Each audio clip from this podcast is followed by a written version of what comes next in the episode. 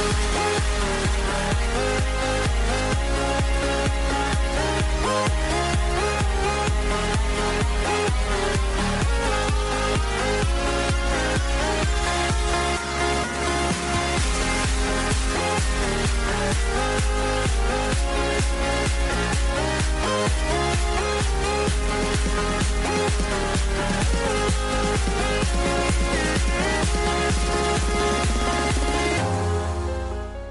Buenas tardes. De nuevo aquí después de estas semanas de poco trabajo que hemos tenido, volvemos a las ondas.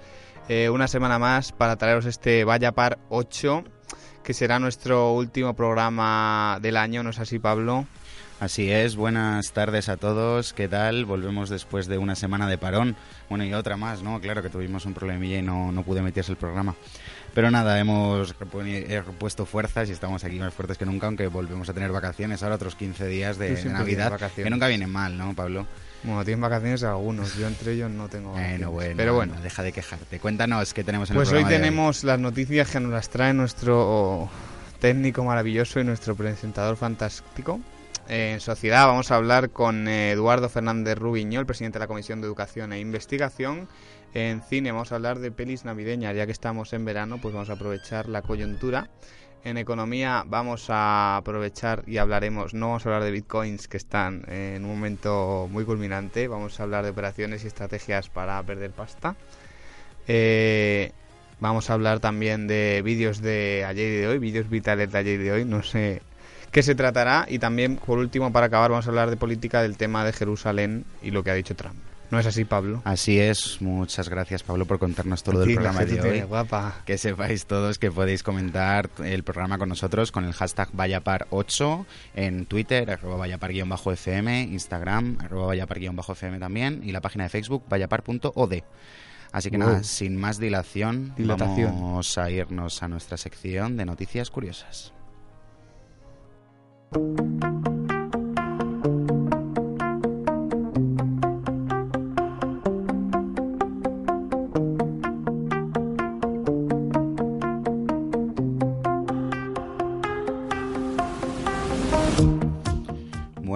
Pues aquí la sección de noticias curiosas de hoy. Me parece que empiezas tú, ¿no, Pablo? Efectivamente, así es. La primera noticia que traemos hoy viene desde Indonesia, desde la provincia de Java, en Purworejo, donde una joven ha sido atropellada por un tren mientras posaba para un selfie. La adolescente Eli Hayati se encontraba con un grupo de amigas en las vías del tren y en el momento de hacerse la foto el tren pasaba a toda velocidad y la joven la ha atropellado. Antes muerta que sencilla, ¿no? Exactamente. Sí, sí, esta chica se quedó ahí.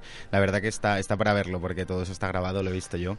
Y salen las chicas con el palo selfie muy contentas posando y el tren pasando por detrás que justo a la, a la chica en la que ha atropellado no se la ve porque es que la, mandó disparada del golpe que le dio. Es decir que la chica no ha muerto, ¿eh? Está en el hospital ingresada en estado grave, la ha atropellado y la mandó varios metros hacia el exterior de la vía, pero la jovencita no ha fallecido todavía. Bueno, pues por lo menos ha tenido algo de suerte. Desde aquí le enviamos toda la fuerza del mundo al pueblo de Puljuorejo, ya sabéis, siempre con vosotros. la siguiente de las noticias que os traemos hoy es que una mujer se cae dos veces desde el mismo edificio y sobrevive. Vamos a seguir hablando de supervivencia, al igual que esta chica indonesia, pero en este caso en el condado de Jiangsu, en el norte de China, donde durante el pasado puente de diciembre una mujer que estaba alojada en un hotel cayó desde el noveno piso por causas que aún se desconocen.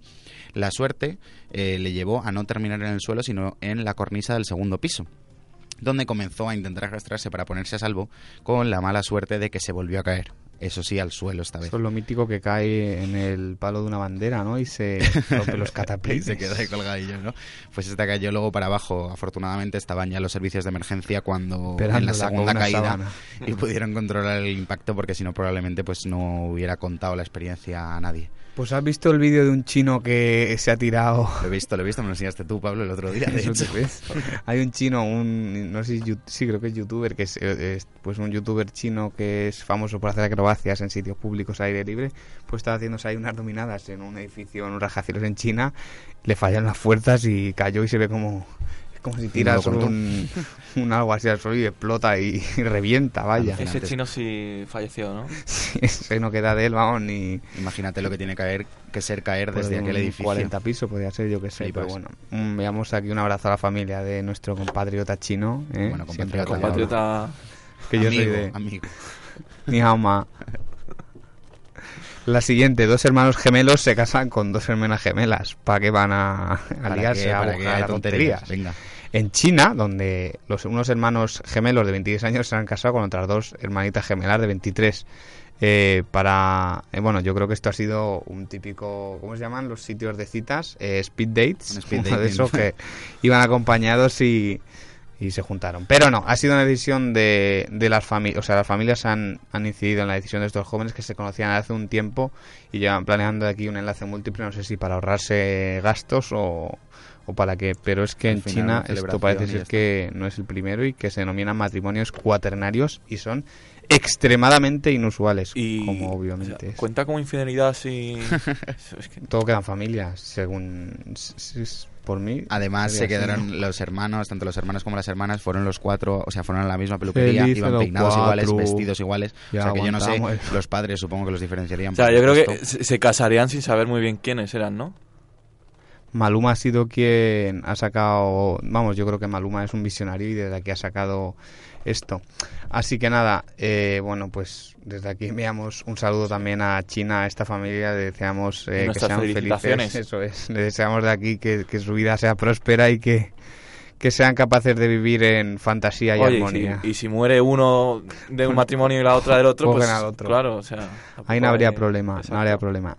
La siguiente noticia, un vagabundo se lleva del aeropuerto de París dos bolsas con 300.000 euros y no, no son bitcoins, como podrían ser, que ahora están muy de moda.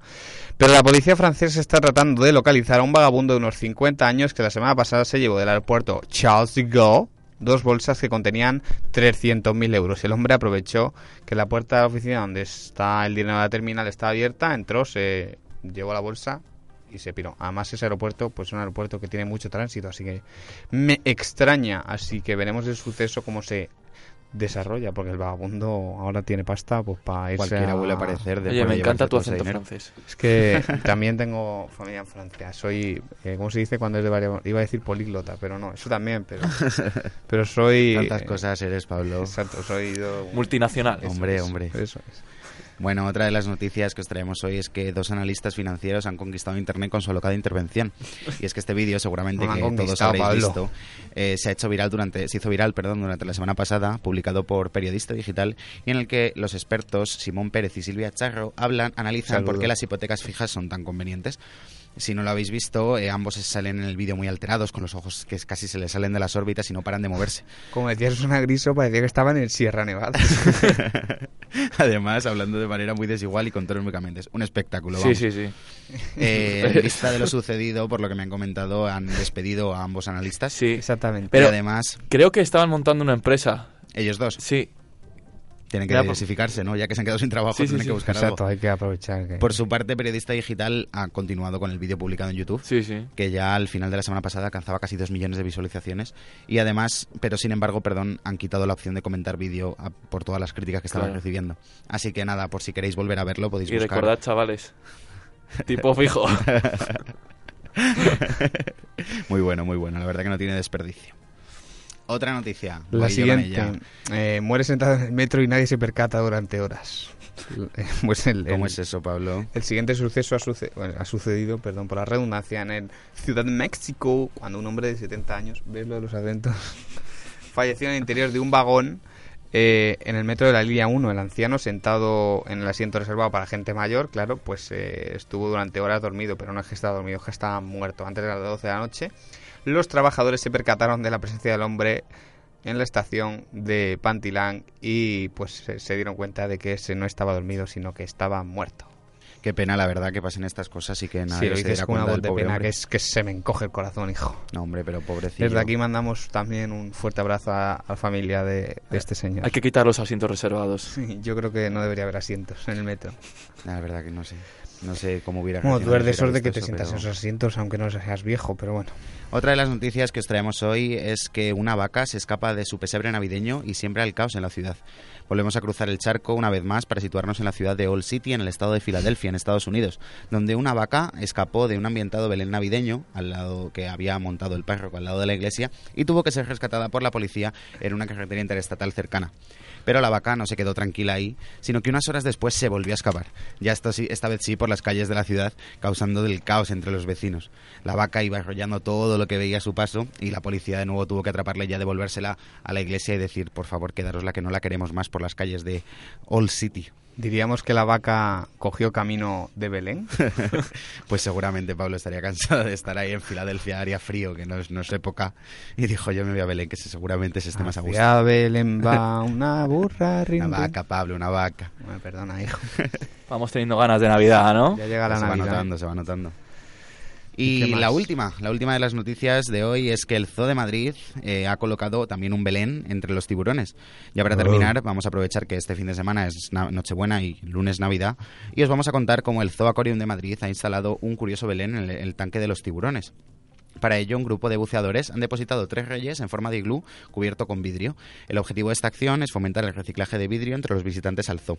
Así que a partir de ahora, los cinco tiburones grises, un tiburón toro, un tiburón nodriza, dos escualos, cuatro reyes, una tortuga careta, una verde y un tiburón alfombra Madre mía, qué de cosas hay. en van a convivir con zoo, este ¿no? especial Belén en su, estan- en su tanque habitual. Además, los visitantes del zoo van a poder comprar unas réplicas especiales de estos pequeños iglús que venden con el objetivo, con la colaboración de Covidrio, con el objetivo de animar eso, a reciclar a, a la gente a- durante estas fiestas y a contribuir con la protección del medio ambiente. Aprovecho que- para enviar un saludo a Guarina, Tritón y Mancha, ¿eh? los delfines del zoo. Y a los tiburones que has nombrado. A todos los tiburones, venga, un saludillo para ellos. Así que ya sabéis, si estas navidades no sabéis qué hacer y queréis visitar el zoo, podréis ver allí este Belén distinto que no estamos acostumbrados a ver y que, bueno, pues, la verdad que tiene que quedar bastante chulo, allí en medio de todos los, aquellos animales. Y con esto y un bizcocho hasta, el año que viene, casi. Hasta casi hasta el año que viene. Las noticias sí. Hasta 2018, con esto y un bizcocho hasta 2018. Ahora dejamos paso a nuestro compañero Raúl y con la entrevista que, que nos trae hoy preparada. Ahora nos contarás, Pablo, sobre qué es. Exactamente. Wow.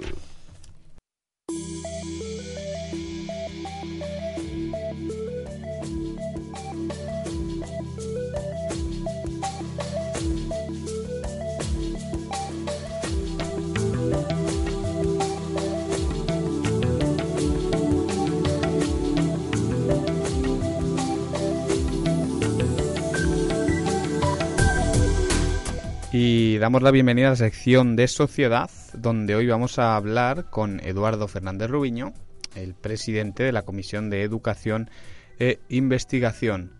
¿Quién va a hablar de esto, Pablo? Va, no, hombre, pues ahora te lo cuento. Ah, vale, Nos ha traído una entrevista contando. a nuestro compañero Raúl Ballesteros, que ha ido a hablar con este vicepresidente de la Comisión de Educación e Investigación y nos va a hablar de la ley LEMES. ¿Qué es esta ley? Pues ahora nos lo explicará en la entrevista, pero vaya, simples rasgos es la ley del espacio madrileño de educación superior. Así que sin más dilatación, damos paso No a la no entrevista, dilates. jefe. Venga, entrevista, entrevista, adentro. Estamos con Eduardo Fernández Rubiño, miembro del Consejo Estatal de Podemos, del Consejo Ciudadano Estatal y vicepresidente de la Comisión de Educación e Investigación. Buenas tardes. Hola, buenas tardes. Bueno, eh, está llevando todo el tema del debate acerca de, la ley de- del espacio madrileño de educación superior en la Asamblea de Madrid y queríamos preguntarte eh, qué es esta ley, qué es la LEMES. Pues la Ley del Espacio Madrileño de Educación Superior es una ley que ha impulsado el gobierno de Cifuentes y es la primera ley que va a regular eh, a las universidades, la FP superior y las enseñanzas artísticas en la Comunidad de Madrid. Lamentablemente es una ley que, en mi opinión, no responde a ninguno de los retos fundamentales que tienen estas educaciones y, eh, por lo tanto, nosotros estamos trabajando en un proyecto alternativo a esta ley. ¿Cuáles son esos retos? ¿Cuál- ¿Qué es lo que no consigue suplir dentro de la educación? En mi opinión, ahora mismo los problemas más graves que tiene, por ejemplo, nuestro sistema universitario tienen que ver con las garantías de acceso de los estudiantes a, la universidad pública, lo que tiene que ver con los precios elevadísimos de las tasas eh, universitarias, con el tema de la ausencia de, de becas y de ayudas suficientes para estudiar. Hay un problema enorme de precariedad eh, en la universidad, eh, en el profesorado universitario. Tenemos un problema muy grave de infrafinanciación de las universidades que han sufrido unos recortes enormes durante los años de crisis y en lugar de esto lo que la LEMES intenta hacer es eh, generar eh, mm, espacios de concentración de recursos destinados exclusivamente a la investigación con una visión muy de eh, que las universidades trepen en los rankings, pero que no se aborden los problemas eh, reales que tiene la mayor parte del estudiantado, del profesorado y de la universidad en su conjunto. Has mencionado el tema de la financiación en cuanto a tema becas y todo este tipo de cuestiones. Sí que se habla mucho sobre que la financiación a las becas de excelencia va a ser superior a las de las becas socioeconómicas. ¿Es así? Y de ser algo así, ¿cómo, cómo se estructuraría esto y qué problemáticas supondría para, bueno, para quien no pueda pagarse una carrera simplemente con sus propios recursos? Eh, eh, en este caso es una cuestión de modelo. Eh, en la Comunidad de Madrid, el, Gobierno del Partido Popular ha apostado desde hace ya años por un modelo de becas de excelencia. Entonces, actualmente se destinan más de tres veces más a becas de excelencia que a becas por razones socioeconómicas, que son las que garantizan la igualdad de oportunidades en, función de la renta, por ejemplo, de las personas.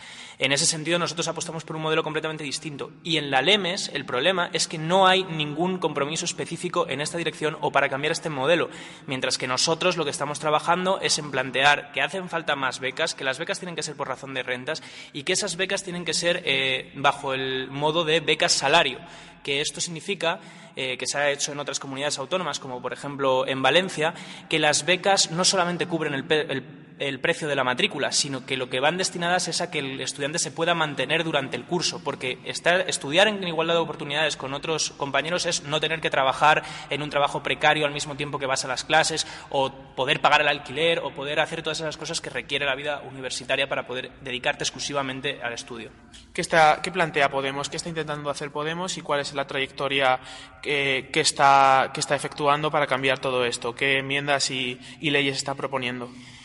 Nosotros vamos a presentar una enmienda a la totalidad con texto alternativo eh, que eh, es una, propuesta de ley propia en la cual intentamos, eh, por un lado, eliminar aquellos aspectos que nos parecen más negativos de la propuesta del Gobierno, como por ejemplo eh, la propuesta eh, incluye unos requisitos para la creación de nuevas universidades privadas que son tan bajos que en la práctica va a suponer que haya una multiplicación de las universidades privadas, lo cual va en competencia desleal directa con las universidades públicas, cuando además en esta región ya se les ha beneficiado muchísimo durante los últimos años, haciéndoles exenciones fiscales, cediéndoles suelo. Nosotros, en lugar de esto, eh, pues eso, esa parte, ese tipo de cosas las hemos eliminado, hemos subido los requisitos o hemos cambiado esos aspectos que nos parecen mal y luego además hemos añadido todas esas cosas que faltaban en la ley. Hemos hablado de estudiantes, hemos hablado, pues como te decía, de las becas salario, pero también, por ejemplo, hemos eh, propuesto un sistema de bonificaciones en las tasas que sirve para que las personas con más dificultades paguen menos que el resto. Es decir, si tú tienes un nivel socioeconómico eh, medio, pues a lo mejor pagas unas tasas eh, que con el precio normal. Pero si tienes una situación más vulnerable, tu precio de las tasas se va, a ver reducido. Esto eh, se ha hecho en otras comunidades autónomas, sistemas de bonificación de tasas, y ¿por qué no hacerlo en Madrid, que es una comunidad que tiene recursos de sobra y que en realidad tiene unos indicadores económicos bastante mejores que los que existen en otras comunidades autónomas? Has mencionado la competencia entre la universidad pública y la universidad privada. Eh, fundamentalmente esto se da eh, a raíz de la financiación. Una universidad sin financiación no puede ofrecer una educación de calidad. ¿Cómo se financiarían a partir de esta nueva ley, de la ley Lemes, las universidades? Bueno, la ley del Gobierno eh, lo que plantea es una financiación por objetivos. Esto significa eh, que en lugar de ser las universidades las que mandan y las que eh, rigen su propia agenda, va a ser la Comunidad de Madrid, el Gobierno de la Comunidad de Madrid, el que de forma más o menos arbitraria va a poder influir en qué tipo de orientación tienen las universidades, puesto que le va a poner unos objetivos, le va a evaluar el cumplimiento de esos objetivos y en función de eso le va a dar más dinero o menos dinero. Nosotros lo que planteamos es que esto eh, atenta contra un principio que viene recogido en la Constitución, que se llama el principio de autonomía universitaria y que, eh, por tanto, eh, nosotros creemos que hay que preservar esa independencia de la universidad para que sea la propia comunidad educativa la que decida cuál es la orientación que siguen nuestras universidades. Y, por tanto, nosotros no abogamos por la eh, financiación por objetivos. Lo que reivindicamos es una financiación suficiente que cubra todas las necesidades reales eh, que tienen nuestras universidades y que, por tanto, revierta los recortes que han sufrido durante los últimos años nuestras universidades.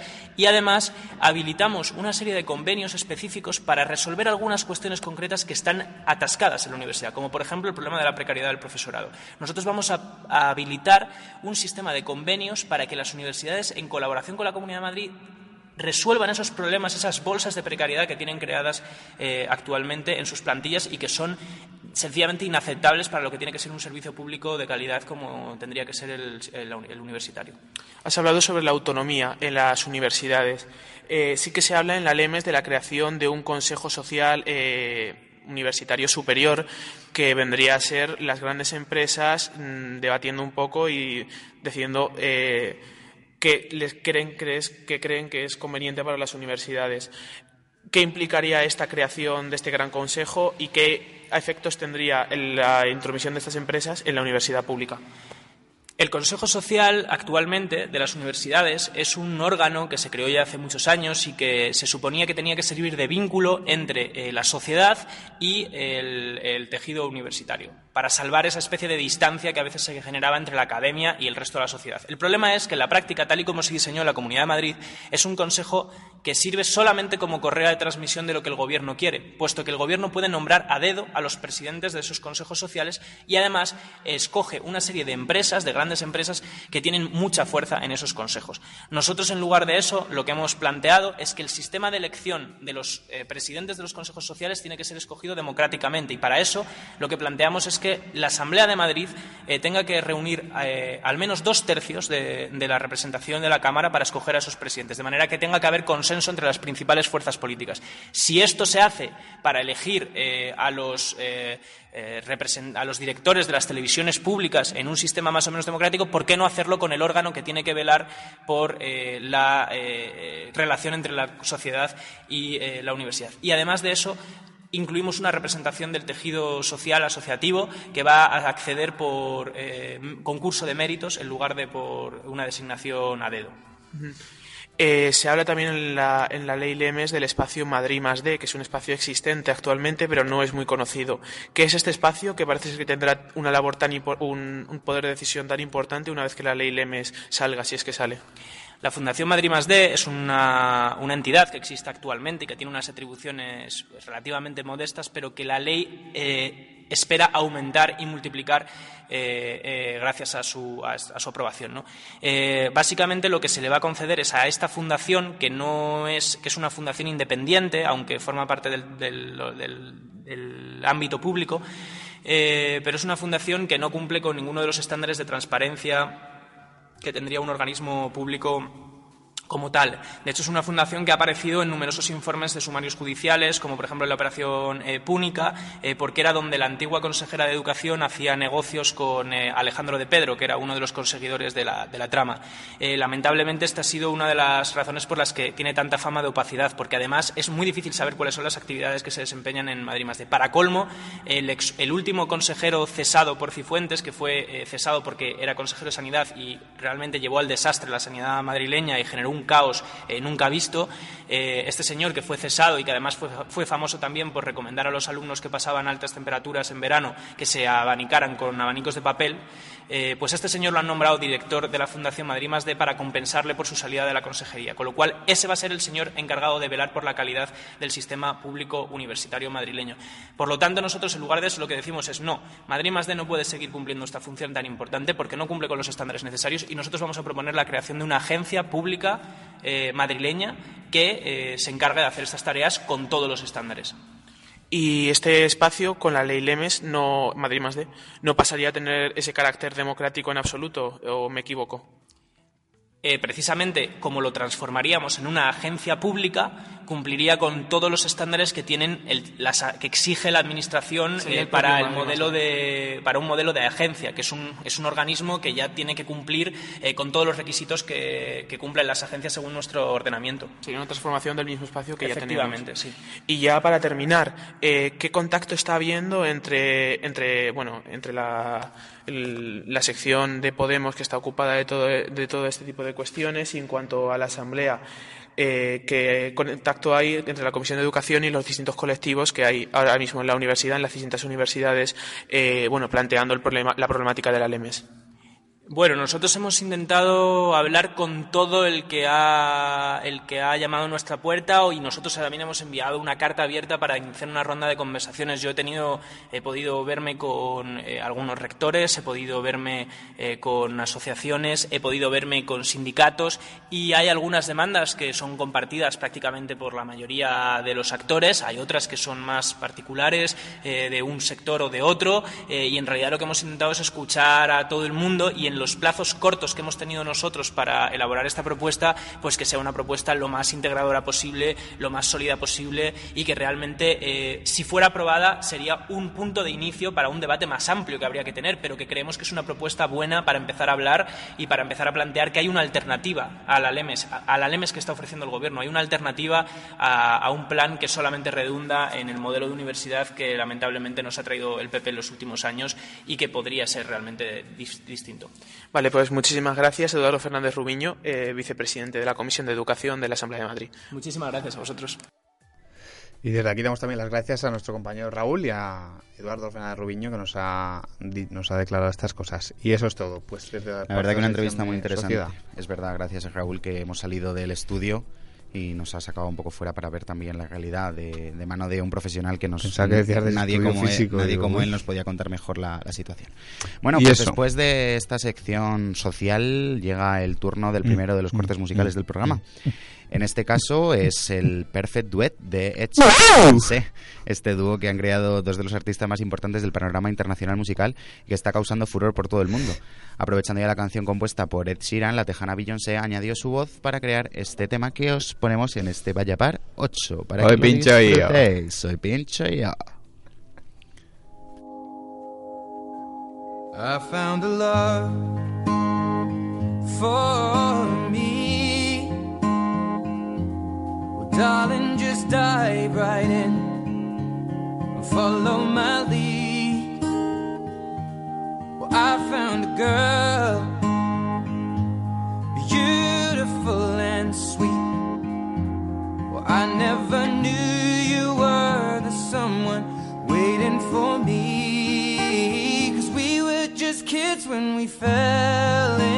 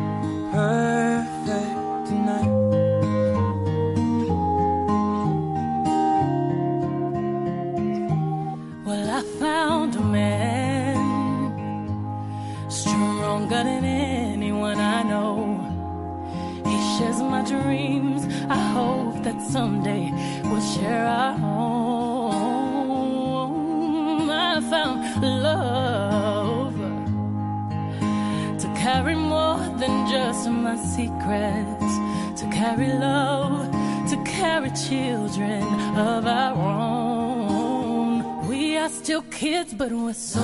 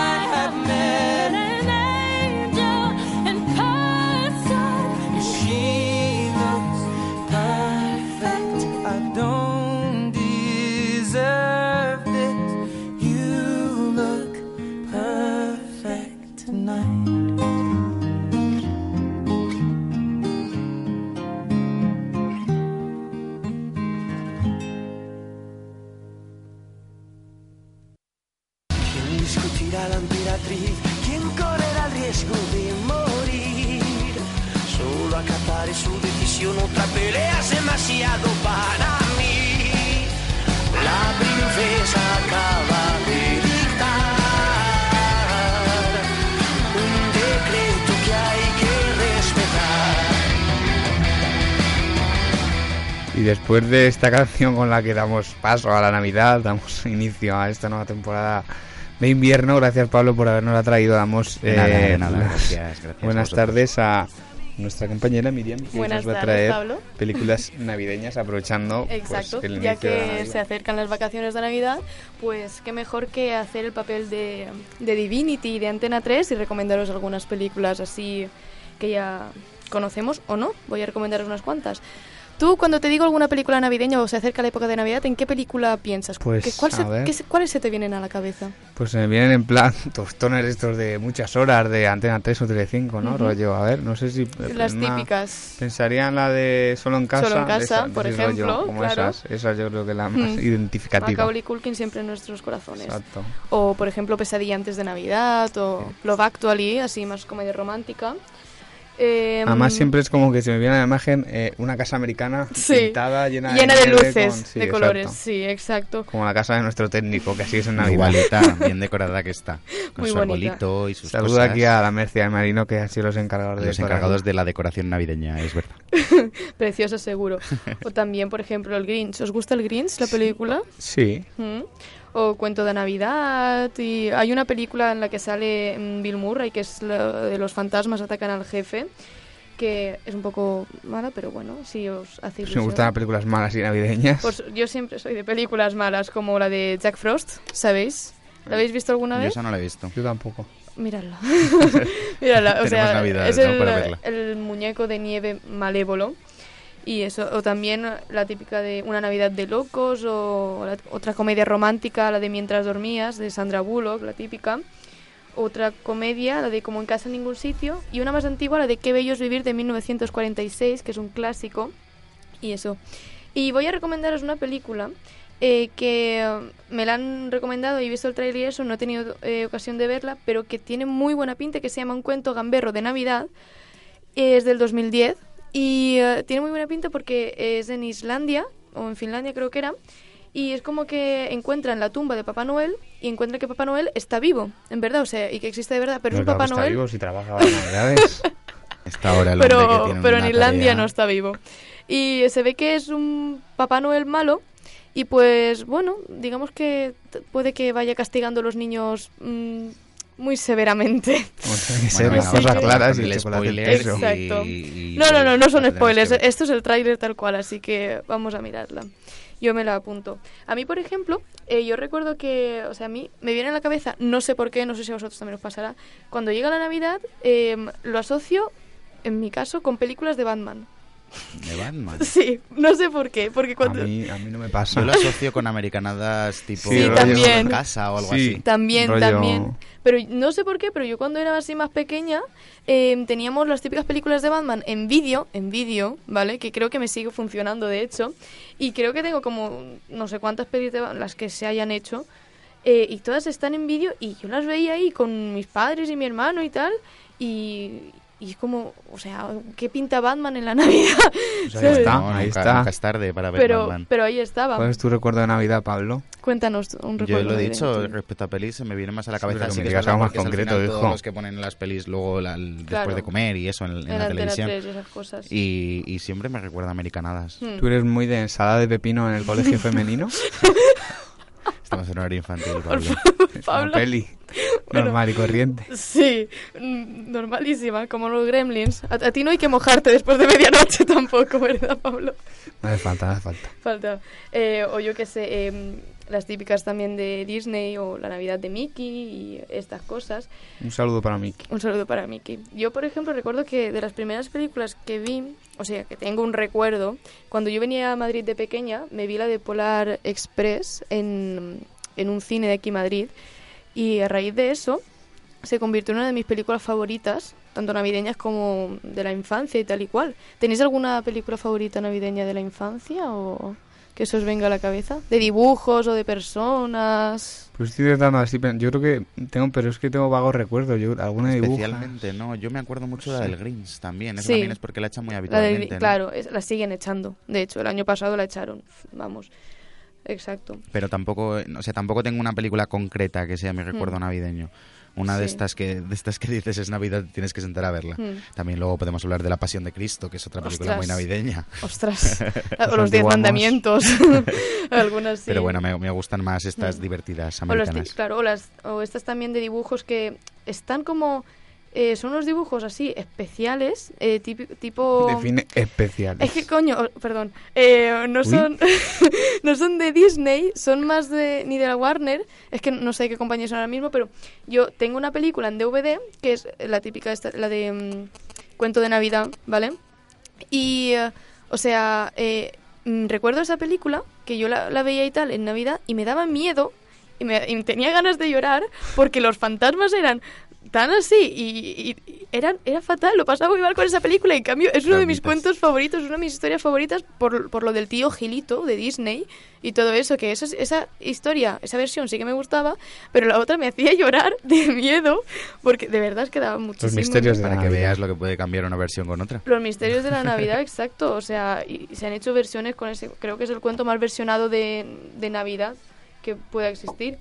O si os gusta también más eh, Tim Burton, pues la típica pesadilla antes de Navidad o La novia cadáver y cosas así. Y. em, La novia cadáver a mí me da mucha grima. Porque Sí. la veo ahí como, uff. Es que las Claro. películas de miedo por lo general estás así. no, eres poco médica, ¿no? Mm. O muy Sí, a miedica. ver, tampoco, tampoco es muy que me den miedo, pero me- no sé, me da Pero no de la ves asco. porque te das Un poco de asco, sí.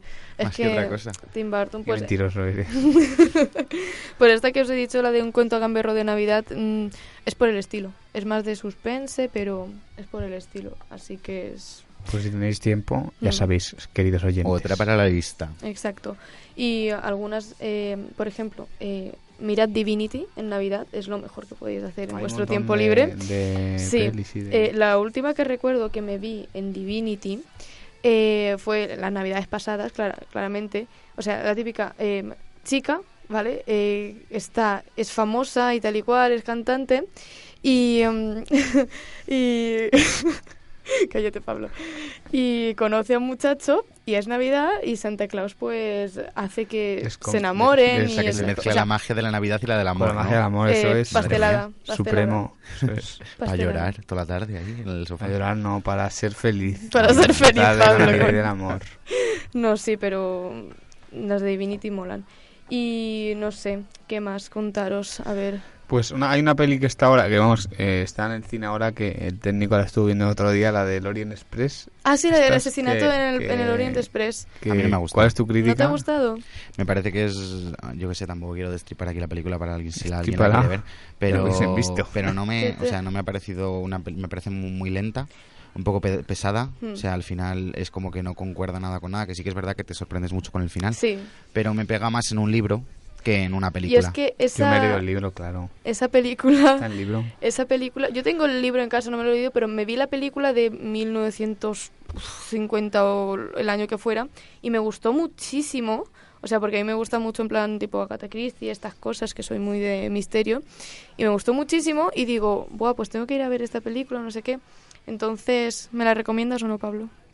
No sé, o sea, yo casi mejor que te la veas cuando la saquen en internet en casa y que Gracias, vayas Pablo. al cine En a la ver tele, otra. en la tele. Pero, pero no sé, o sea, yo que sé, depende también el tipo de película que te guste. Si te gustan bastante las películas estas de suspense, un Mm. poco de intriga, de Mm. misterio, vamos, Pero es que el, final sí que impacta y eso, que es lo Sí, único o bueno. sea, es, es- es bastante o sea, te pones a pensar en el resto de la película, también te acaba cuadrando todo al final, sí. porque al principio sí que es Claro. verdad que también la parte inicial sobra un poco, porque es como que hacen una introducción bastante larga Hmm. y luego, o sea, en comparación, luego el desarrollo del el, lo- el grueso de la Sí. película es muy lento. Ya. Entonces, no sé. Es también depende. Yo, pues, como os he dicho otras veces, no soy muy cinéfilo, entonces, pues tampoco me. Bueno, tiene que pero- ser una peli bastante buena para. A ver, bastante buena. Hmm. Tampoco soy muy crítico, pero tiene que ser una película, me tiene que llegar bastante para gustarme. Ya. Despedimos a nuestro experto crítico en cine, Pablo. Pues muchas Despedimos gracias. Sí que es verdad que para mí, de, de crítico de cine, tampoco es Hmm. necesario que me, me tengáis mucho en cuenta. No te preocupes, ahora hay muchas películas navideñas también en cartelera. Las típicas de, yo que sé, como en casa en ningún sitio y estas... mm, Buenísimas. Las tela- buenísimas, las que más me gustan a mí. Y ¿os acordáis de esta película que hace unos años salió? Que salía, eh, ostras, un matrimonio que se iban de vacaciones cada Navidad a un país súper tropical y todo eso, y, para no estar con sus familias. Y en el último momento eh, les cancelan el vuelo y ellos ya estaban con su camisa ahí de flores, a punto de irse a Hawái o no sé qué sitio, y, y salen por la tele.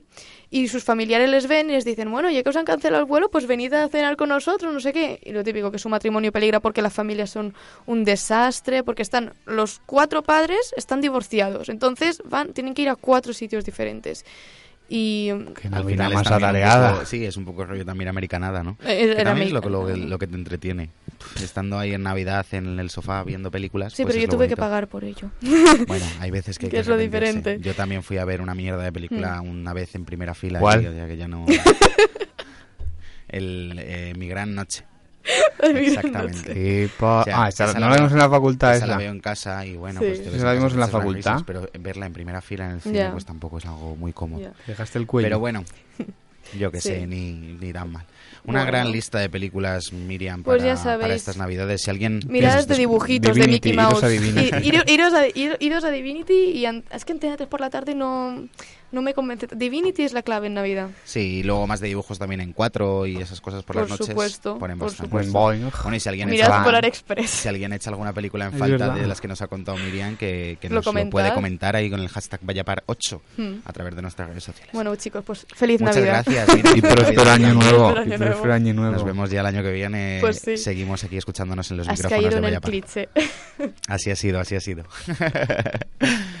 Pablo, ¿qué nos toca ahora? Pues eh, ahora nos vamos a economía. Vamos a hablar de operaciones y estrategias para perder dinero. Invertid en Bitcoin, No vamos chicos. a. Eso es el tema de la jornada de Los la semana del bitcoins mes del año. Son los bitcoins. Desde que habló fuego. de ello nuestro compañero. Eh, los Salen en bitcoins, todos lados, ¿eh? Hemos sido. La Esperanza Gracia. Hemos sido quien lo ha adivinado. Y tanto, y tanto. Y a tipo fijo también, chicos. Eso es. que nos lo has recomendado. Gracias, Miriam. Un día más. Adiós. Damos paso a la economía de Íñigo.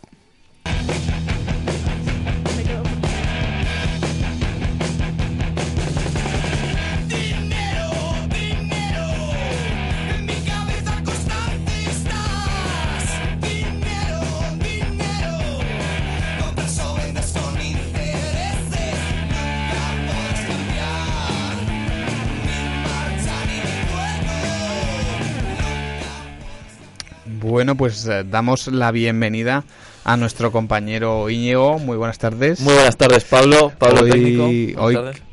Buenas tardes, Íñigo. ¿Qué nos vas a traer hoy? Vamos a hablar de estrategia para palmar pasta, ¿no es así? Sí, bueno, entre otras cosas, os voy a Sí, que decir desconectar la radio ahora mismo. cinco o seis claves para que os podáis arruinar lo antes posible y ahí no perdáis el tiempo, ¿vale? Muy sé una muy buena también, luego la comento. Así que bueno, pues si queréis, eh, le vamos dando. Empezamos, empezamos. Bueno, lo primero hay que ver lo de los bitcoins que comentabais. Sí, porque... Que comentabais antes, ¿eh? Lo dije aquí. están. Yo creo que, creo que fui yo. o sea, Yo provoqué todo esto al hablar de ellos. Yo también lo creo. Esta, además es que he estado mirando las redes y tal y que vamos, hemos salido en, en la CNN, en la. BBC, nada más que hablan de Vaya Par, Pablo López, Pablo entonces- Sánchez, wow. Desde entonces, desde que empecé a, a asimilar el concepto Bitcoin que nunca había oído en mi vida, al final todo el mundo, y eso veo un montón de noticias por, yo sé, mirando Facebook o tal, y no sé quién ha ganado no sé cuántos miles de euros con Bitcoins, y digo, es que al final voy a tener que preguntar a Íñigo para invertir yo también. Sí, además, pero ya no solo el Bitcoin, ¿eh? que además todas, prácticamente todas las criptomonedas que hay están doblando o triplicando. O sea, que ese es el momento. Hasta el Ripple. Yo el otro día estaba en la cama y el digo, Ripple. "Voy a- estaba pensando en comprarme unos Bitcoin. Ojo, ¿no? os lo, os lo digo, ¿eh? El Bitcoin árabe, el Bitcoin árabe es lo que, lo que se va a llevar, ¿eh? Pues vale, Pero ya bueno. sabéis. Bueno, vamos a lo que nos ocupa esta tarde. Eh, bueno, eh, quiero empezar haciendo dos distinciones por- en cuanto a posiciones, en cuanto a operaciones. ¿Sabéis lo que son los largos y los cortos? Eh, ¿Respecto a qué? En- ¿Respecto a operaciones? En la bolsa. Eh, no. Yo no tengo ni idea. No, vale. Bueno, básicamente la bolsa consiste en ganar dinero comprando y vendiendo, ¿no? Entonces, hay dos posibilidades. Ir a largos, ¿Largo plazo? no, Ah, que son en, en tendencias alcistas, ¿vale? Se- básicamente es comprar barato y vender caro, ¿no? Parece, es muy obvio. Esto es lo básico, todo el mundo que entra en bolsa va a hacer esto. Luego están los cortos. Esto, yo donde más me gusta actuar es en, en los cortos, ¿eh? Me parece lo que tiene más así, más chichilla, ¿eh? Está muy bien. Y es que vendes alto y compras bajo. Vale, Qué si has- extraño, ¿no? sí, al revés. No, o sea, Ah, no, vendes, vendes- alto, o sea, ah, vale, vale, o sea que es la- más la más lógica, ¿no? vendes alto y compras barato. Vale, está bien entonces. ¿vale? Pero a la inversa. O sea, com- lo vendes antes de haberlo comprado. Claro. Mm, Claro, ahí está o el sea, no truco te- para no anticiparse mucho ahí. a... Ahí está a los movimientos del mercado. Porque es que estás, ven- o sea, estás comprando algo que sabes que vas a vender y vas a ganar beneficio. Sí. Estás arriesgando poco. Eh, no, estás arriesgando, estás arriesgando lo mismo, porque a lo mejor te puedes meter en un mal momento, eh, lo vendes, lo que tú piensas que lo vendes alto, pero a lo mejor Eso luego lo, es bajo, claro. lo compras más alto. Vale, eso puede ser, claro. Sí que es verdad que te Déjate la arriesgar ahí. bolsa tú Hombre, está que- lo momento, tienes ¿eh? que tener muy seguro. Eso para los analistas financieros sabrán muy bien de lo que hablo. Bueno, de lo que habla yo. De No sé yo si Pero- los del el tipo fijo estarían. Estarían alucinando seguro. Un día les llamamos. a lo mejor vienen, no sé, nunca se Ahora sabe. que está Ah, en paro. Van a tener tiempo seguro. Bueno, eh, para estas actuaciones, eh, el principal aliado que vamos a tener, no sé si habéis oído alguna vez hablar del stop loss. No he tenido la... Ojalá algún día te pueda decir de algo que me cuentas que sí que he oído hablar de ello, Íñigo. Bueno, pues seguro que llega el día. A lo mejor un día repito la sección y me dices, Y digo, pues ya hemos oído hablar. No se entera nadie. dice, "Ah, sí, sí, me suena, me suena. Bueno, pues el stop loss es, mm, como he dicho, el mejor aliado de todo trader porque te va a salvar de pegarte el, golpe padre. O sea, puedes perder dinero, pero con el stop loss decides tú hasta cuánto pierdes. Es como una orden en la que si el precio baja o en el caso de ir a cortos subes hasta un determinado límite, pues una orden automática salta, te venden las acciones o te las compra en este caso y y te sea, es ahorras eso, ¿no? te ahorras el disgusto de Es arruinarte. una máquina, un sistema. Ese disgusto, Sí, ese bueno, es una. disgusto. Todos los operadores, todos los brokers te dan esta opción, vamos, es, es básica. De hecho, yo opino que quien no usa el stop loss se merece arruinarse. Hombre, al final es, es necesario. ¿no? Porque Por tampoco- imbécil. O sea, si alguien no lo está usando, eh, es que tampoco puede estar pendiente 24 horas del día de cómo claro, va todo. Claro. A ver, hay gente que tiene esa... No, claro, o sea, te puedes dedicar al día, tú puedes. Sí, hay gente que se dedica a eso. Claro, te, y te dedicas a mover tu, tu dinero. Que sí, pero yo lo el que te quiero decir, o sea, no te puedes despistar ni un momento, tienes que estar siempre pendiente de lo que Claro. está pasando. Sí, tú porque vas a comer un sándwich igual para más pasta. Puedes Sí. O sea, a varias euros. pantallas, ¿eh? Una- a lo mejor tienes que estar con 3-4 pantallas en la habitación y sin móvil ni nada. Sí, o sea, ahí- Un WhatsApp, imagínate, un WhatsApp un millón de dólares. Exacto, no, Vamos, no. saco. No hay WhatsApp que valga, ¿no? ¿no? Bueno, y ya eh, para redondear un poco este término, estos términos y un poco la sección de la semana pasada, que aunque lo dejé de forma muy básica, es que el análisis, el análisis técnico va a funcionar en un determinado contexto, o sea, pues eso, entre soportes y resistencias. Por ejemplo, si tú ves un hombro cabeza a hombro en mitad de un, entre una resistencia y un soporte, pues no va a significar nada y probablemente no, no aciertes con eso. Tiene que estar en puntos relevantes. Quiero dejar esto claro porque a ver si os habéis metido en bolsa esta semana. A ver el dinero que habéis pagado. Claro, habéis palmado dinero por, porque yo os dije esas, ten- esas, No esas figuras. en cuenta, O sea, claro, con esto vamos a decir que Íñigo es un mentiroso. Soy un mentiroso, soy un mentiroso. claro, es que claro, luego pensé y dije, coño, que es que esto tiene que ser en, en sitios relevantes de, Claro. la- de los gráficos. Faltaba apuntar ese detallito, pero Sí, vamos, pero- por lo demás estaba bien dicho. Bueno, quien haya invertido dinero que nos llame y le haremos el desembolso de lo perdido. Vaya parche responsabiliza de los daños. Bueno, pero esto tendrías que saberlo ya también, ¿eh? En fin, vámonos con las estrategias que hay de corto plazo, ¿vale? Eh, básicamente aquí lo que se trata es cazar el precio cuando, cuando rebota, en los rebotes. Y hay cuatro tipos de operaciones posibles. Cuéntanoslos. Largos a favor de tendencia, cortos a favor de tendencia, largos a contracorriente y cortos a contracorriente. ¿Vale? Vale. ¿Qué es un largo a favor de tendencia? Bueno, pues lo de toda la vida, ¿vale?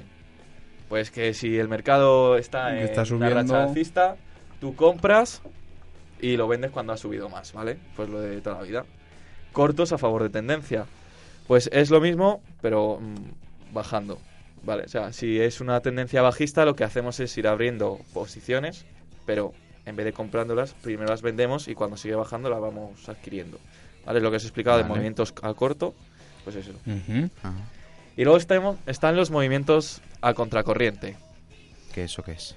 Pues esto es, por ejemplo, eh, abrir largos a contracorriente significa que en un momento eh, bajista aprovechas una corrección del movimiento, que a lo mejor eh, ha bajado, yo qué sé, 10 euros una acción. Esas caídas muy en picado normalmente tienen cierta corrección para equilibrar un poco el precio. No, no, algo no baja nunca en picado, sino va con picos. Pues se trata de abrir una operación en un a largo, de claro, en un rebote, en un, digamos como que en una, en un soporte hasta que suba la resistencia, vendes ahí y, se va a seguir cayendo. Por eso es a contracorriente, porque abres, abres para tendencia alcista cuando está bajista. Y luego cortos a, cor- a contracorriente. Pues es lo mismo que es, eh, pues, abrir cortos en tendencia alcista. Pues lo mismo, en rebotes, según va corrigiendo el precio, porque a lo mejor está subiendo muy de golpe, pues abres en un, en un pico, baja un poco para corregir y aprovechas esos rebotes Ajá. para... Pues eso, para, O sea, para ganar dinero. atento, hay que para estar ganar dinero. Exacto, hay que Claro, estar... es que uf, está complicado, ¿eh? Madre Claro, mía. estas operaciones suelen ser de, de días, un, un día, dos como muchísimo. Porque luego nos podemos meter en el momento de intradía, pero que eso es una locura. O sea, eso es operaciones de dos, tres minutos. Eso sí que, Sí, lo que hay que estar Hay que estar, sí, sí, sí, sí, ahí... cogerte seis o siete ordenadores Exacto, todos a la sí, vez sí, totalmente. y mirarlo. Así que bueno, pues hasta aquí la, es la primera parte de la la primera parte de la de, de la sección que bueno, un poco que cómo va. Y ahora os voy a explicar algo muy interesante que es cómo perder dinero, Yo eso sé muy bien. ¿eh? A ver, que, ¿cómo? Pues eso, lo típico que dices, joder, oye, es que pff, se me cae el dinero en los bolsillos, pues lo voy a perder en bolsa, ¿no? O Fíjate sea, que a mí, a mí no me pasa eso. Bueno, pues lo primero es no determinar de antemano cuánto estás dispuesto a perder.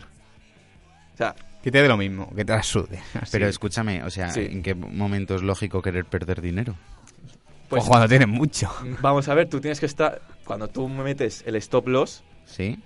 tú determinas cuánto estás dispuesto a perder en una operación. Bueno, claro. O sea, claro, siempre hay que saber que, que puedes palmar. Claro. O sea, eso es No, pero lo que dice el- esto del stop loss, o sea, tú estás poniendo ahí un límite, que es lo que tú estás dispuesto a arriesgar. Claro, A o sea, perder. cuando tú entras en una operación, tienes que poner un stop loss sabiendo que es el límite de decir, joder, yo en esta operación no quiero perder más de un 2% de lo que le he metido, Claro, que suele ser lo lógico, un 1, un 2.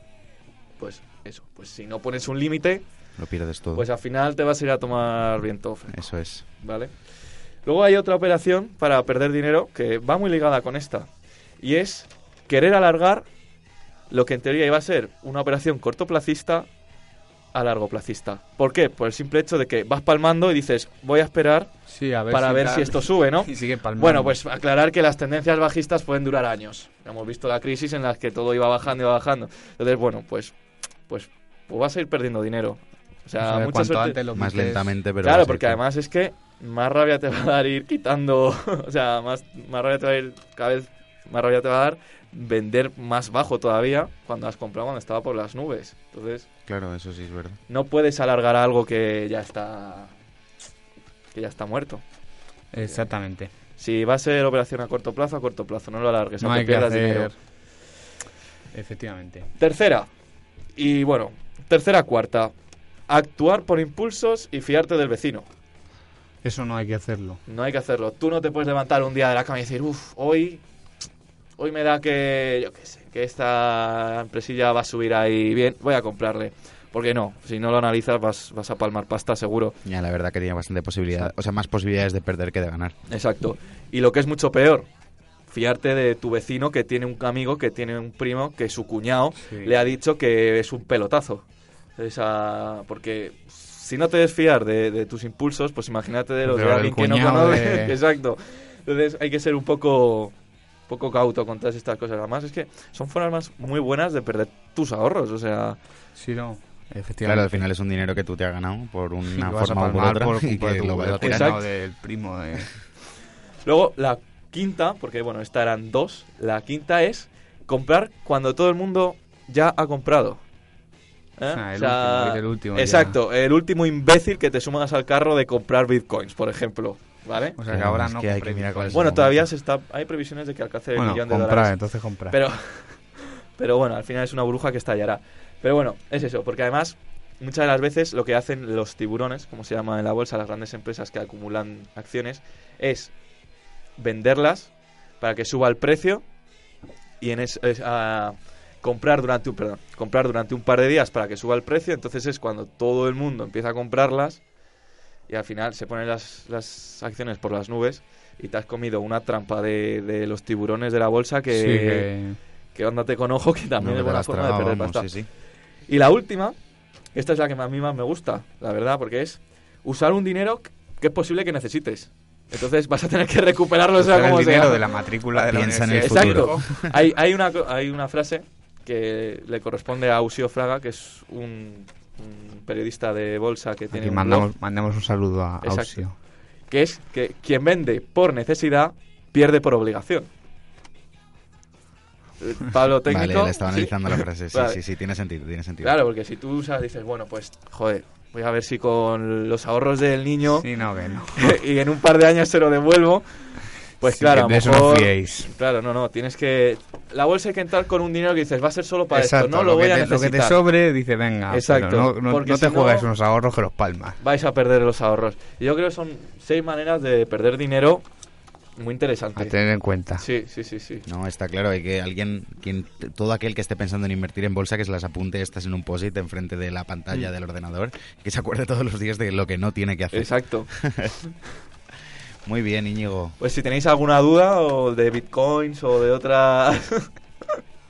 Para, Pues- para alguien que quiera analizar, o sea, invertir en bitcoins, que se ponga en contacto con Íñigo. Que le... Ah, anuncio, anuncio, ojo. Anuncio, ojo. Ya he subido el primer post al blog que Oye, ojalá tuviera aquí un cuando todavía la antigua emisora Recuérdanos el blog, recuérdanos el que blog. era intent gracias Pablo es intentando tradear eh, punto wordpress.com Lo vamos a compartir Pues en, eso es. en- perfecto en las y redes en breves sociales. habrá otro anuncio con otra página web pero eso No podemos bueno, depelar bueno, después de bueno. navidades Este se hace influencer. Ojito. Cuidado, No, le hemos influencer, cogido no. en buen momento. Entonces, ahora que no le empujan Ahora que está en tendencia alcista. estoy en tendencia alcista metiendo a largos Eso es verdad, eso es verdad. gracias, Íñigo, por acompañarnos. Muchas gracias a vosotros más de por. Ya sabemos cómo hacer estas navidades. Echar el, gastar dinero, palmar pasta. que los reyes os traigan dinerito Eso, y para poder invertirlo. claro. Invertir. Esa es la actitud, di que sí. Bueno, pues eso, muchas gracias. Feliz Navidad, como le hemos dicho a Miriam. No te voy a decir feliz Pero año. nuevo. y que nos vemos el año que viene porque no queda bien, venga. Nos vemos dentro de unas semanas. perfecto Bueno, Pablo, segundo corte musical del, del programa. El- en la semana, vamos, en la semana pasada, no, en nuestro Vaya par 7 nos acordábamos de Italia y de nuestras compañeras Concha y Laura. Acuérdate de mí ahora. Y Tana también, que ya no está. Y ahora nos acordamos de ti, Pablo, con este tema que tú escuchaste durante tu Erasmus en tantas y tantas noches de fiesta. El baile freno, Bella. freno. ¿Cómo es, Pablo? Baile du favela. Ojo, cuidado. ¿Y quién lo canta? Max Joao. Estos kinkis brasileiros. Tenéis que ver, tenéis que ver el videoclip El de videoclip es muy bueno, la verdad Me que no no tiene el desperdicio. conocimiento que tienes de tantos idiomas Increíble. También nos puede dar unas clases Íñigo Sí. de, de Un día- un día- y finanzas y tú de idiomas, Pablo. Bueno, si no vamos a, Sin más dilatación. a dilatarnos más y os dejamos con el baile de favela de... ¿Cómo es? Muy sudado. ¡Wow! Ela veio quente e hoje eu tô fervendo. Que ela veio quente, hoje eu tô fervendo. Quer desafiar? Não tô entendendo. Mexeu com R7, vai voltar caixa tardendo. Vai que o Elipe é baile de favela. Que a Marconi é baile de favela. Que a São Rafael é baile de favela. E os menor preparado pra fuder com a tchota dela. Vai, Elisa Maria é baile de favela. Invasão é baile de favela. E as casinhas é baile de favela. E os menor preparado pra fuder com a dela. Vai.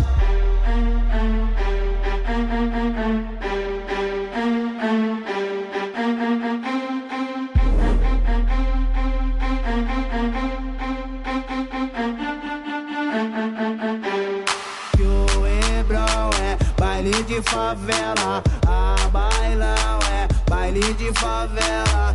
Na rua 7, baile de favela. E os menor preparado pra fuder com a tcheca dela vai.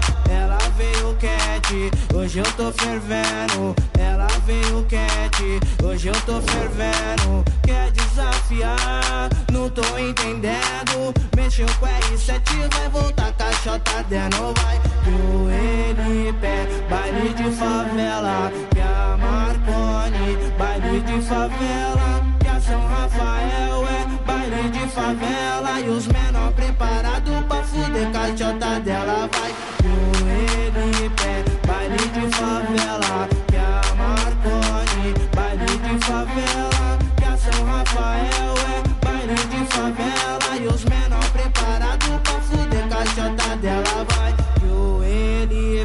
Baile de favela. Que a Marconi é baile de favela. Que a São Rafael é baile de favela. E os menor preparado pra fuder caixota dela, vai. Elisa Maria é baile de favela. Invasão é baile de favela. E as casinhas é baile de favela. E os menor preparado pra fuder com a tcheca dela, vai. When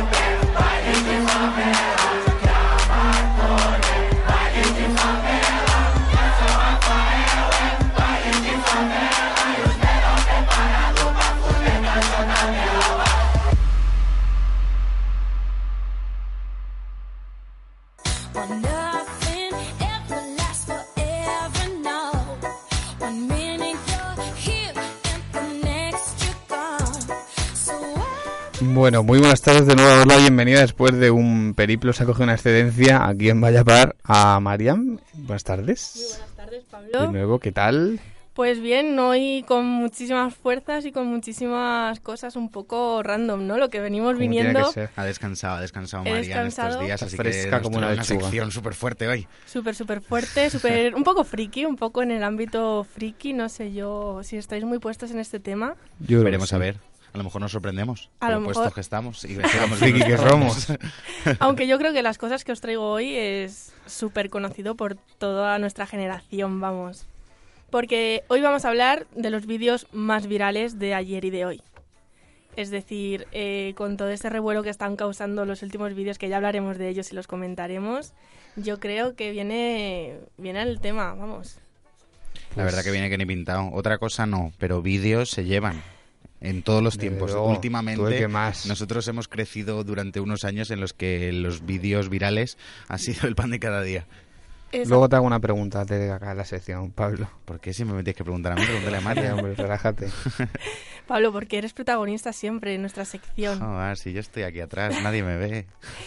Bueno, para empezar, ¿quién no se acuerda del mítico programa El Diario de Patricia? Que tantos y tantos momentos memorables nos ha dejado y personajes que, vamos, la peor fauna yo creo que se reunía en los estudios de Diario de Antena 3 Patricia. y los iban sacando poco a poco, ¿no? ¿Qué es, Porque de, qué es de Patricia? Está muerta ya. Estará la mujer, pues, ah, yo que sé, haciendo sus Haciendo cosas las su tareas del casita, hogar. con su patio, no sé, lo típico. Pero sí que es verdad lo que dice, sí que es verdad lo que dice Marian, que parecía que los entrenaban a todos los que van allí. Porque iban cada uno que ojo. Que cada personaje que... Luego hay muchas eh, ideas, eh, hipótesis de que la gente iba realmente con guion, que no eran Sí, así, que- que... lo exageraban todo, pero bueno, yo prefiero creerme que la gente era así porque menudas A mí no me joyitas. extrañaba que la gente era así, o sea... No sé si recordaréis la mítica historia del, del niño que fumaba ¿Para qué fumas? para hacerme el chulo. ese- ese. Pues ese es uno de los vídeos más virales que hemos encontrado de este, de este programa. Además de otros muchos, como, vamos, es que podéis buscar, que es- os tiráis una tarde entera viendo eh, vídeos del diario de Patricia que no se acaban y no dejáis de reíros. Y es increíble la proyección que puede llegar a tener, vamos, increíble. La verdad que, perdona que te corte, Marian, es, bastante divertido eso, echarse un rato viendo vídeos de estos del diario de Patricia, o incluso también, me atrevería a decir, de las de las interpretaciones de Paco León como Raquel Revuelta. Eh, no, ¿Cómo era esto? ¿Cómo se llama el programa este? No, Em, el de los vídeos. Homo. Homo zapping. No, o sea, lo sacaban en Homo Zapping, pero o sea, la, la chica esta hacía un programa de, de cine, Ay, sí. que no me acuerdo, el magazine, sí, algo así. No recuerdo ahora total, mismo, Pablo. Que es la intervención de Paco, o sea, la interpretación de Paco León como esta, como Raquel Revuelta, es muy buena, no tiene, no tiene nada de desperdicio, la verdad. también son brutales. Y otro de los vídeos, a- por lo menos que a mí más me gustan y lo, lo canto cada vez que puedo con mi hermano, es el de un chico que iba a buscar el amor con, esta, con estas declaraciones. Ya no soy un gremlin. Ya no soy un chungo. Ya no busco líos. Soy un hombre nuevo, con estilo, y te busco a ti. Nadie me ha gustado como tú. Te echo de menos, te necesito cerca. No sé si lo conocíais. Sí, sí, sí. Pues sí, sí, lo habíamos oído, he, de- cómo no. he de decir que yo con mi hermano muchas veces cuando nos llamamos por teléfono nos recibimos con ya no soy un gremlin. A ver si... Y, y otro de, de- de los casos que más se, se, pronuncia, se comentaron en su día y que sigue vigente a día de hoy porque cada dos por tres, mm, por lo menos con mis amigos, lo sacamos, es el de una chica que iba declarando que había sido embarazada por una inyección. Ah, ya sé cuál es. Es muy sí, bueno, sí. ese es muy bueno. no Porque le, le había dicho, le había mentido al chico diciéndole que, que estaba embarazada, pero realmente no, porque no habían tenido relaciones sexuales ni de ningún tipo. Bueno, lo que decimos, este programa, unas perlitas increíbles. Estos son una pareja de guapos, ¿no? Lo mejor de la Sí, bastante muy- atractivos eran, Muy sí, sí, coquetos. los dos. Muy coquetos ellos, sí. Muy a la moda de, de los 2000, 2000 y Sí, pico. la verdad que eran unos triunfadores en aquel entonces. y también hemos tenido grandes hitos musicales, como el Din Din Dong. No sé si, os acorda- no Sí, sé si os el de la- acordáis. de la rana, ¿no? No, no, no, no, no. No, los dos Ah, los chavales dos Los- chicos, sí, sí, sí, sí, el del flequillito así. Luis y. Zack. Sí, eso Exacto, es. sí que están en su cuarto y... Exactamente. Oh, you touch my la La, la, la, la, la, la, la. ¿Cómo te lo sabes, Pablo? Exactamente, yo era Pablo. Fan de ese, yo era fan de ese. Y también el Pim Pam Toma la Casitos. No sé si os acordáis. Sí, también. Esa más yo creo que le vi en directo en Callejeros. En Callejeros, exactamente. De eh, un, un chaval de un pueblecito de, de Valencia, de Chelva. Un saludo porque, vamos, era amigo de una amiga mía. ¿Sí? Pero yo no tengo ningún tipo de relación con esa gente, he de decirlo. Ah, imagino que fuera de, su, de sus momentos de drogadicciones era una persona normal, ¿no? Y otro, otro, otro de los vídeos que sigue vigente y que fue viral en su, en su momento fue el de La hemos liado parda. Porque claro, mezclando ácido clorhídrico con sulfato de Ah, qué sodio, bueno, qué bueno, qué bueno. se lía parda y bueno, yo no sé lo que he hecho. Es muy bueno y he de decir que he visto, eh, o sea, vi el otro día un, Que lo un hiciste tú vídeo en el que- instituto no, también. ha no sé si ha compartido o ha subido cabrón hacia Facebook, que sale la chica esta del, del vídeo que hemos hablado antes. en La- la leoparda. La, la, la- no, la analista financiera esta de las hipotecas. Ah, No sí, acuerdo sí. cómo se Silvia. Charro. Silvia Charro. Esa chica y sale con la voz de fondo de es que mezclaba la leoparda, que la leoparda. Es muy bueno, es muy bueno. Porque, bueno, otro de los vídeos muy virales es el de... No cogí una raqueta en mi vida, Julio. Julio. ¿No? Ese, ese es muy bueno también. Y esa frase se sigue utilizando. Además ahora sí, y ahora más está ha como vuelto, de moda ahora. ha vuelto. La raqueta de nuestro amiguito ha vuelto. Julio. Pero claro, los vídeos de ahora virales, hablamos, los que hemos dicho eran ante- antiguos, ¿no? Digamos, Del ayer. del ayer. Pero los de Venimos Loi, a Loi. los de Loi tampoco se quedan atrás. Porque desde los típicos chinos con sus canciones chorras como esta que podemos escuchar. Cuando Pablo pueda. Ah.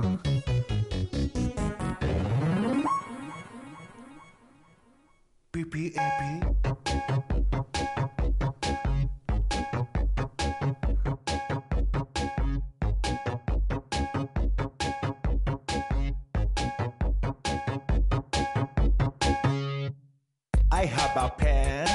I have an apple. Mucho contenido. Muchísimo contenido. Desde estas canciones, desde esta canción podemos pasar, bueno, es uno de los ejemplos como el Gundam Style, que fue mítico, lo ponían en todas Todos las lados. discotecas, en todos sitios. Pues son otros de los vídeos virales que, vamos, es que en un día tienen miles y miles de visitas. Y otros de los vídeos que no son tan graciosos, pero pasan a ser virales, es el conocidísimo por todos Caranchoa. Mm, ese además es Sí, reciente. sí, es, va- vamos, hace un año era más o menos, ¿no? Menos, O algo menos. Yo creo que menos. Yo voy- fue ¿En primavera? Un añito más o menos. O sea, yo me acuerdo que no estaba... Un año exacto. Un año me justo nos desde control que hoy a las 19.21, Gracias. 15 de diciembre de 2016. Y eso, los, los vídeos virales que a lo eh, de vez en cuando llegan a incluso a los juzgados como, como este, por multitud de denuncias de uno al otro, del otro al uno, bueno, increíble. Pero sin duda hay en la actualidad tres vídeos que lo están petando. ¿Cuáles ¿Y son? cuáles son? Pues el primero, el que ya comentábamos anteriormente de Silvia Charro y Simón Pérez, ¿no? reciente, Sí, que la semana pasada lo, salió lo- del petó. Exactamente. Que, bueno, han declarado que era una broma, una crítica a los brokers americanos, como ya nos comentaba Pablo. Y otro que, a pesar de que parece que es muy nuevo, muy... que ha salido hace poco, salió el 25 de noviembre, pero desde hace unas semanas está petándolo, que es el de Velázquez. Con su canción increíble, vamos. Entonces yo soy guapa, sí, ¿verdad que yo soy guapa? Bueno, pss, soy guapa, ¿verdad que normal? Pero ¿por qué esta obsesión? Porque yo soy una niña 1600 y he nacido en la burbuja llena de privilegio y la vida en Palacio más aburrida, tenemos que inventarnos dramas. Y Porque quien no ha cantado o ha dicho alguna de estas no frases, conocía. no la conocías, conocía. Pablo. Por favor, en Pablo, cuanto estás termine, fuera de onda, No estás fuera de onda. en cuanto termine el programa tienes Pues que sí, ver escucharla entero. y ver el vídeo y se te va a que te la vas a Sí, aprender de a- memoria. Vamos, te lo digo yo que al principio no la quise escuchar. sí. No la quise escuchar hasta que una amiga mía muy pesada, colaboradora de este programa, Miriam Font, Ah, me la, puso. todo. La tenemos aquí casi venerando. Tiene pintado en la frente Velázquez, yo soy guapa. Y es, está obsesionada, pero obsesionada a un nivel increíble. Y luego, ya pasando de otro tema, porque os traeré más adelante otros vídeos más virales, quería hacer un breve inciso contando una nueva subcultura. ¿Qué es eso? ¿Qué es eso? Una, A Pablo tienes que meterle en vereda porque es de pueblo. una, una nueva, un nuevo movimiento, digamos, que ha, ha nacido, aunque lleva vigente desde el 2011 o así, que son los Brunies. ¿En qué consisten? Eh, hombres adultos super fans de My Little Pony, no sé si conocéis la serie, sí. los dibujitos, Los muñequitos, claro, también. sí, pues Pablo tiene uno. El llavero. Soy fan. es, en el en fondo Pablo es un Bruni también. Hombre, claro. No sabía que qué me no lo pasaba, ya sé lo que es. Lo que pasa es que no lo dice. Pues son super fans de esta, de esta serie y hacen incluso quedadas y convenciones. Hace un par de años fue la primera en España. Se disfrazan, se customizan sus propios, sus propios trajes y lo que, lo que les une es la- los valores de amistad, amor y respeto que, que reproduce esta La serie, ¿no? serie, ¿no? Pony es que Podrían esto- ir al diario de Patricia si, si siguiera existiendo esta si siguiera también. existiendo, seguro que alguno iba. Aunque también hay que decir que, bueno, les han acusado de un montón de cosas, de que usaban estos temas para cosas muy locas, muy oscuras, ¿no? No sé si me, me explico. Te explicas, te explicas. Me explico. Pablo, desvelanos No algo de lo que hacíais ahí. ¿Qué, qué cosas hacíais en Little. Ponies? Bueno, eso es un- una secta privada, no puedo hablar. Y bueno, hay que decir que este movimiento está siguiendo los pasos de las sagas como Star Wars, con lo que decíamos de las convenciones, de darle muchísimo bombo, y más desde el 8 de diciembre que se estrenó la última, la última película. Simplemente quería decirlo por si algún Bruni Por si nos queréis escucha, apuntar alguna. o les gusta y quieren y quieren formar parte Si hay de este algún fan, movimiento. algún oyente fan de. Los Brunis ya saben. Y si no conocía alguien, alguno de nuestros oyentes, uno de estos vídeos que hemos comentado con anterioridad, por favor que los vea.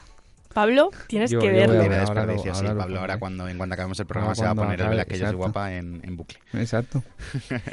Gracias, Marian. Pues muchísimas gracias a vosotros. Feliz Navidad. vuelta. Feliz Navidad.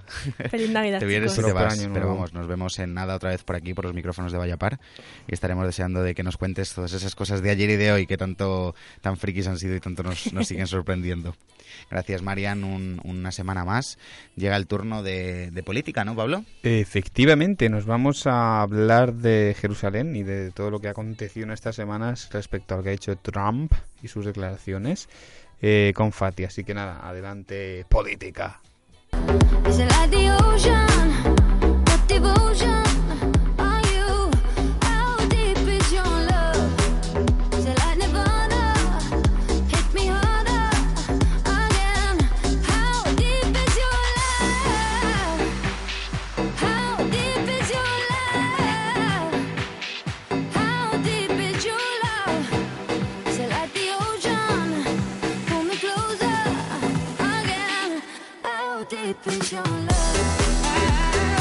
Pues damos la bienvenida a Fati, que nos va a traer, vamos a hablar de política hoy con ella. Muy buenas tardes. Buenas tardes, Pablo.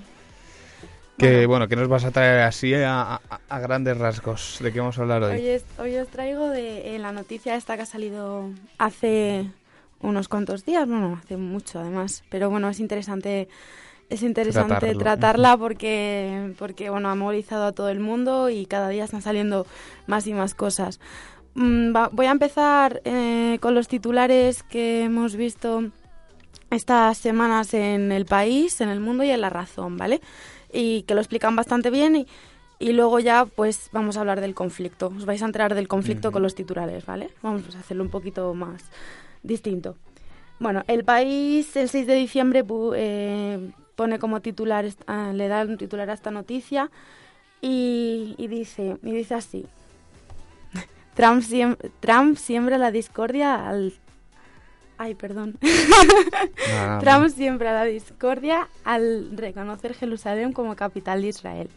El mundo habla de que Trump reconoce Jerusalén como capital de Israel y anuncia el cambio de la sede de la Embajada de Estados Unidos. La razón habla de que Donald Trump declaró a, Jerus- declaró a Jerusalén como capital de Israel. Bueno, eh, os explico un poco. Trump toma esta decisión solo, sin tener en cuenta pues a todos los demás estados, sin hablarlo con nadie, ¿no? Un día, pues yo creo que le dio Se el venazo y dijo, bueno, bueno, Igual que como el que las tendencias de la bolsa se levanta y pues igual. Exacto. Entonces, bueno, pues eh, os voy a contar también qué, estados, qué países se han mostrado a favor, qué países se han mostrado en contra.